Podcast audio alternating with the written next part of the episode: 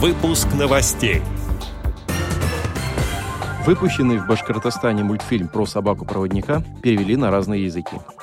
Предприниматели с инвалидностью смогут получить статус социальных предприятий.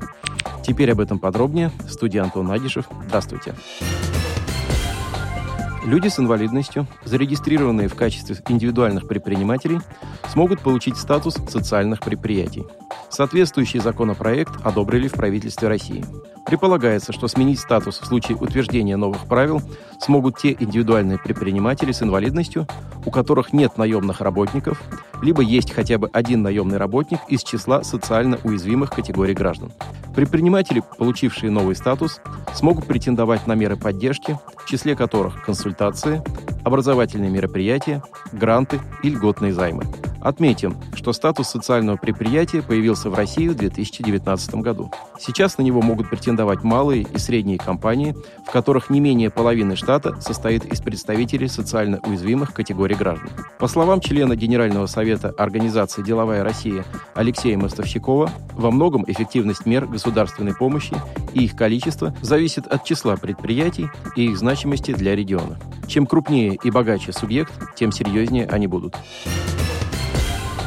Клуб владельцев собак-помощников «Актернак» Республики Башкортостан подготовил 30-секундный мультфильм о собаках-проводниках с любовью – а затем предложил всем желающим перевести его текст на разные языки мира.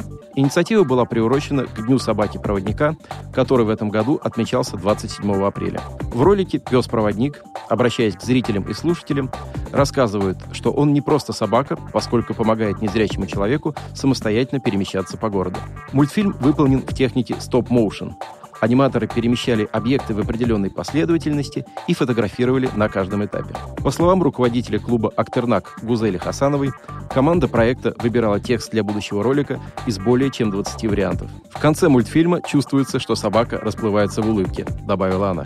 Когда партнеры предложили перевести текст ролика на белорусский язык, Гузель загорелась идеей расширить проект. К проекту присоединилось множество координаторов, которые помогали как с переводами, так и со звучанием. В итоге оригинальный видеоролик переозвучили на марийском, английском, белорусском, украинском, персидском, чувашском и абхазском языках.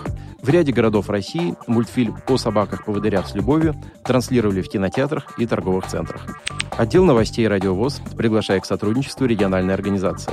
Наш адрес – новости собака радиовоз.ру. О новостях вам рассказал Антон Агишев. До встречи на «Радиовоз».